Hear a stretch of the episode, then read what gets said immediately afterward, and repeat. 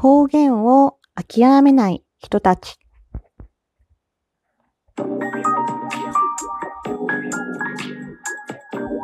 どうも、ひよりです。いかがお過ごしですか？この番組は私ひよりが、これってどうなのって思う日常の些細なことを個人の独断と偏見でゆるーくお話しする番組です。さてさて、今回は、えー方言を諦めない人たちというお話です。えっ、とね、実は、あの、この配信、今回で70回目、トーク配信70回目でした。うん、あの、ハッシュタグがね、ちょっと一個ずれてた。ので修正して、えっ、と、今回が70回目の配信になります。はい。でね、方言の話なんですけど、まあ、あの、言うて私関西人の日和なんですが、あのー仕事で日本各地で国内ね、の出張、地方出張をずっとしてたんですね。ね、まあ、ちょっと今のご時世じゃ、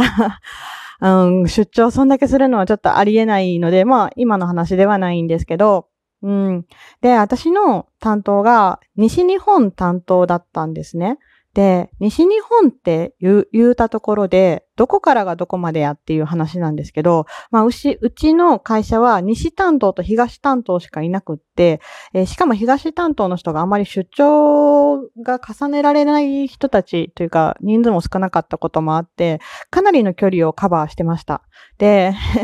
えっと、私の担当地区が沖縄、下は沖縄から、えーまあ、富山あたりぐらいまでが担当地区でした。を、まあまあ、通勤するわけなんですよ。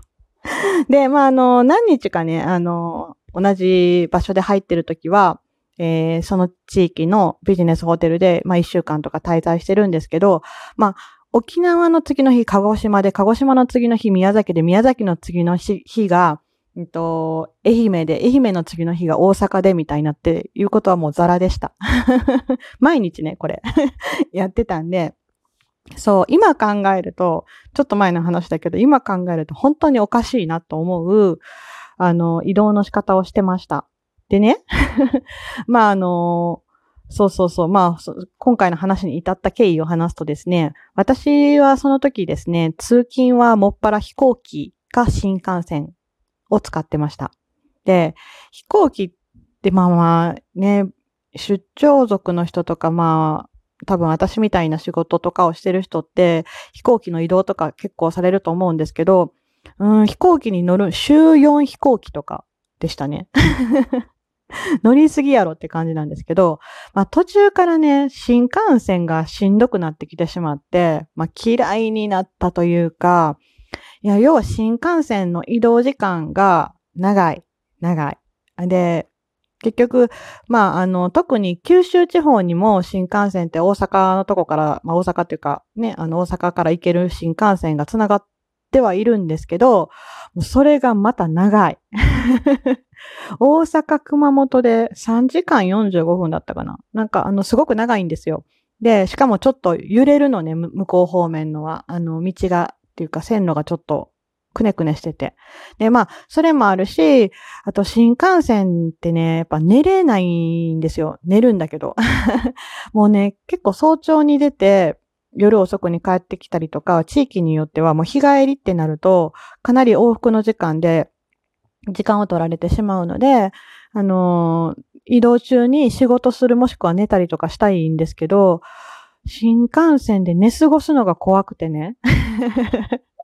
寝過ごすって何やって感じなんですけど、本当に怖くて、えちなみに私はまあ仕事がもそうやって新大阪だったんですけど、新大阪の次の、まあ、例えば九州から帰ってくるときに、京都で起きられればいいけど、え京都で起きられなかった場合、だいぶ行くんですよね、向こう側に。東側に行っちゃうんですよ。で、考えたら、やっぱ怖い。怖くて、だから、えっと、携帯のアラームを、あの、バイブレーションにして、胸元に入れてました。あの、起きれないから。寝過ごしたら怖いから、目覚まし時計をね、あの、あの、体に挟んでました。そう。っていうぐらいだったんです。で、まあ、あのまあ、唯一ね、大阪研修の日だけ自分が所属してた大阪の、えー事務所に出勤してたんですけども、まあまあ、それもね、えー、フロア違いのところに、ビルの中のね、フロア違いのところに事務所があって、で、私のデスクはあったんですけど、まあ、ほとんど使ったことない。あの、会場がいくつかあったんで、会場内にいることが多かったんで、いや、そう考えたら、あの、デスクはあるけど、ほとんど使わなかったなっていうのが 何年か働いてる中でありましたね。まあまあ、そんなこんなだったんですが、で、その方言を諦めない人たちっていう 今回のお話ね。で、まあそのいろんなところのに、まあ研修というか仕事で行く中で、まあ私も結構関西弁を貫き通したとこはあるっちゃあるんです。まあ、ちゃんとした話をしないといけないときは関西弁使わないけど、まあ、関西弁ってわかりやすくインパクトもあるので、ちょっとここ聞いてほしいなっていう時とかに、まあ、あの、ちょっと聞いてな、みたいな。あの、今から喋りますよ、みたいな感じで話したりとかするのに使ってました。関西弁、割とね、関西弁は迫力があるらしくて、割と使いやすかったです。いや、そういう意味で使ってたわけじゃないんだけど。まあね、そんなね、関西弁って、まあ強いじゃないですか、いわゆる。どこ行っても関西人は関西弁を喋ると言われ続けている中で、私の中で、いや、割と言うても、あの、この人たちは、あの、方言を押し通してくるなと思った地域が、本当にこれ個人の独断と偏見であったんですよ。で、それが私の中で福井県、石川県、えー、宮城県、仙台とかですね。あと、福岡。うん。で、沖縄。めっちゃ偏見でごめんなさい。いや、なんだろう。方言にプライドを持ってるっていう感じなのかもしれない。プライドというか、プライドっていうのも違うな。ちょっと変な言い方になっちゃったな。なんだろう、方言を愛している？し、あのー、なんだろう、結構地域によっては、まあ仕事上なので、標準語で話さないとっていう意識が、標準語っていうのかな基準の言葉で話さないといけないっていう意識が、すごくやっぱ働くみたいで、基本皆さん標準語なんですね。で、その中でも、もうイントネーションやったり、時折の言葉やったりで、割と混ぜてくる地域っていうのが 私の中で、その福井、石川、宮城、福岡、沖縄っていうのが ありました。ごめんなさい、地域の方。そう。なんか、なんだろう、まあそれがまた可愛らしくて、なんかスルッと聞けてしまうっていう感じなんですけど、だから、なんだろうね、あの、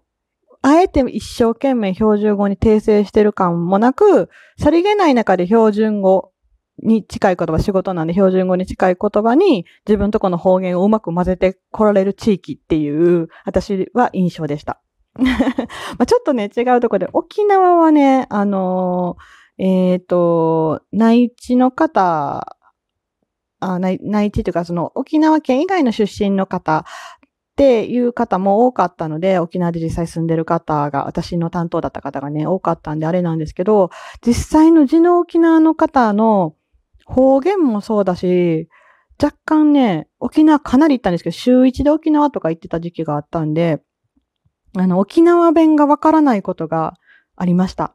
余談ですが。そう。あのー、秘密の県民賞とかでもやってたことがあって、私すごいね、激しく同感したんですけど、あんまり周りの人に分かってもらえなくて、あの、沖縄弁の〇〇しましょうねっていう言葉って聞いたことありますか？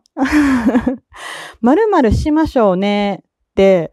うん、何々しましょうねっていう言葉って、あの、レッツゴーみたいな、一緒にしましょうみたいな感じだと私は思うし、多分他の地域も大体そうやと思うんですけど、何々しましょうねっていう沖縄弁って、実は自分が一人称、その人だけがすることなんですね。で、私が何を困ったかっていうと、例えば、鍵を取りに行きましょうねって言われたんで、鍵を取りに行く、一緒に行きましょうねって言われたと思ってついてったんですよ。だすごく担当の方が不思議な顔をされるっていうね。で、段ボール取りに行きましょうね。あ、ついていきます。いや、大丈夫ですよ、みたいな。え、え、なんで大丈夫なのかわからへん、みたいな。で、後で聞くと、それは私が、あの、取ってきましょうねっていうことらしいんですけど、取りに行きましょうねって言われると、ついていってしまったというね。まあ、ただそれだけなんですけど、あとそうそう、あの、やっぱり、地域の方の、えっと、沖縄が特に本当に、これがあって、あの、単語がわからなかったり、えー、早い言葉がちょっと聞き取れなかったりして、もうすごく申し訳なかったなと思うのが、宅急便のお兄さんと電話でやりとり、うちの機材をちょっとあの運んでくださいとか、宅急便送りたいですっていう電話のやりとりをしてるときに本当にわからなくて、何度も何度も、あの、え、あの、もう一回言ってもらっていいですか？とか言って 聞き直してしまって、めちゃめちゃ申し訳なかったなという思い出もあります。な、なんでしょうね。あの、独特の言い回しが、あの、イントネーションが違うとか方言っていうか、単語がまずちょっと微妙に違ったりとかして、沖縄弁ね。うん。で、わからないことがありました。でも、あの、沖縄弁すごく好きです。やっぱり、あの、音程がね、あの、何々しましょうねとかじゃなくて、何々しましょうねって言ってくれるね。あの感じは、私は可愛くてすごく好きです。そう。ね、こんな関西弁みたいなね、強いアクセントの地域に住んでいても、他の地域でちょっとびっくりすることがありますっていう今日のお話でした。そう。方言を諦めない人たちでした。諦めないってわけじゃないだろうけどね。あの、なかなかあの言葉の節々に絶対出てきて可愛いなと思う県民性。そのね、県とか地域の、えー人たちを垣間見れた出張の時代でした。はい。でね、今回のお話はここまでです。最後まで聞いてくださってありがとうございました。では、また明日の配信でお会いしましょう。ではではではまた。じゃあね、ひよりでした。